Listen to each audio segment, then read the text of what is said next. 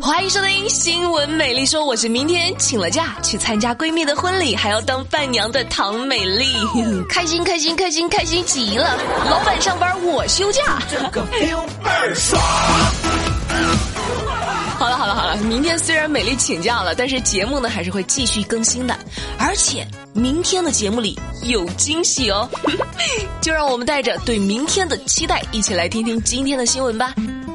五月十三号，在深圳的一个地铁车厢里，有一个穿黑衣服的男人，一边装作看手机，一边呢不停的去蹭前面一个女孩的屁股，蹭了将近有十五分钟。我的天，这旁边的一个小伙子呢，终于看不下去了，就一把把黑衣男人给拉开了，然后就问这女孩呢，说：“你认不认识这个人啊？”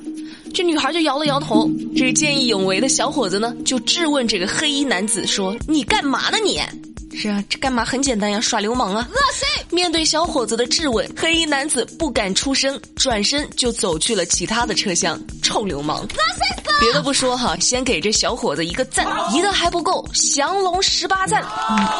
女孩子出门在外啊，一定要保护好自己，也希望这样的臭流氓受到该有的惩罚。比如说什么化学阉割什么的，可以让他感受一下。你要死是怎么着你？同样是五月十三号，在济南海鲜大市场的一个摊位被挂了黄牌，这牌子上写了什么呢？啊，缺斤短两被黄牌警告摊点。这个市场管理人员就说啊，说在管理方巡查的时候呢，发现这个摊位的老板正好在塑料袋里掺水，也就是说准备欺骗消费者哈，就是。两斤的虾，你给我兑半斤的水，像话吗？这个管理人员还说了，发现一次重罚，两次翻倍，三次就把你赶出海鲜市场，一定要保证公平。这事儿也值得点赞哈，又是一件大快人心的好事儿。这样严格整治的市场，大家去买东西才放心嘛。那这海鲜本来就不便宜，你说你还掺水，那真的是没谁了。那这个黄牌啊，挂的好。那如果按照一般的套路走呢，在这个地方应该有一个什么卖小龙虾童叟无欺之类的广告，但是我们还没有广告商找我们，所以我们先自己留个广告位出来。希望各位金主爸爸听到这儿的时候呢，能看我们一眼。我们还没有广告位呢，欢迎各位金主爸爸来包养我们哦。不愧是我看上的男人，我真为你骄傲。再来说个事儿哈，最近呢，长沙的徐女士发现自己怀上了二胎。徐女士说：“为了怀上二胎，她和老公都做了很多努力，直到今年的五月七号，她因为身体出现了怀孕的症状，就去医院检查，结果显示自己已经怀孕四十多天了。那这本来是件好事儿啊，但是这徐女士突然就担心了起来，怎么了呢？原来两天前，这个徐女士呢，刚在美容医院做了个脸部脂肪填充手术，注射了大量的麻药。”之前呢，还服用了大量的药物，现在这徐女士非常的生气哈。在整容手术前，她曾经去医院做过两次体检，都没有检测出怀孕。医院方面呢，就表示说，常规体检和孕检是两码事儿。唉，这事儿吧，这话说两头哈。医院有他们应该注意却没有注意到的地方。但是小姐姐你自己也是哈，你都说了在努力备孕，那备孕期间应该格外注意身体变化和谨慎吃药啊！哎，赶紧问问医生哈，看有没有什么办法补救吧。好好注意身体，以后可得长点心了哈。最近上海的一家宾馆报警了，那说是客房里的电视机不见了。我的天，电视机那么大个物件，说不见就不见了？怎么回事呢？警方通过调取监控发现，电视竟然是被房客用编织袋打包带走了。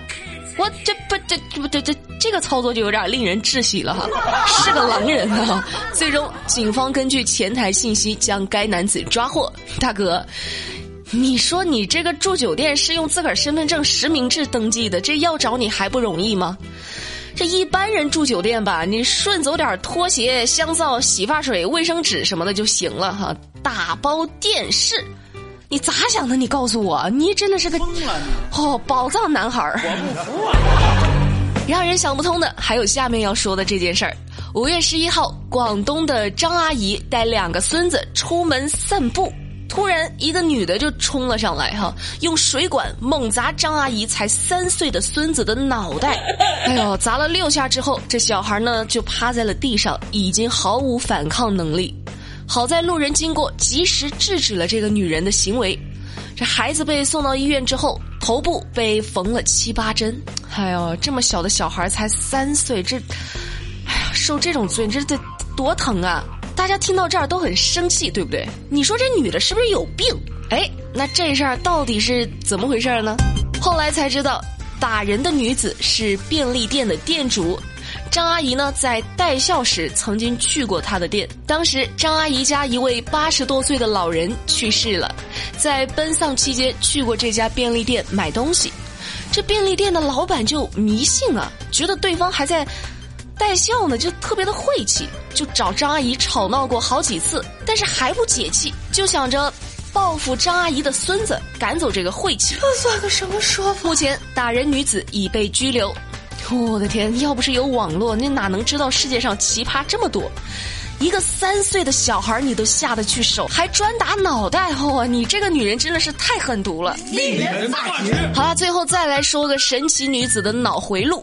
五月十四号，在浙江义乌，一名女子坐公交车不投币。这司机提醒之后呢，她还反怼这个公交司机呢，就说这是大众型的车，我在广州坐这个公交车从来都没有投过，我又不是慈善机构的。公交司机没有办法，只好打电话报警了。这位神奇女子呢，可能也是心虚了，就下车离开了。什么叫给大众服务型的车就不用投票？还以前从没投过？那好啊，你你你等等。你把以前的钱也都结算一下。呵呵。还有啊，你把你们老板的联系方式给我，我让他从下个月开始就不用给你发工资了。你说大家都上班，大家上班为了什么？为大众服务啊。那这种为大众服务所上的班，那你还要什么钱呢？要什么工资啊？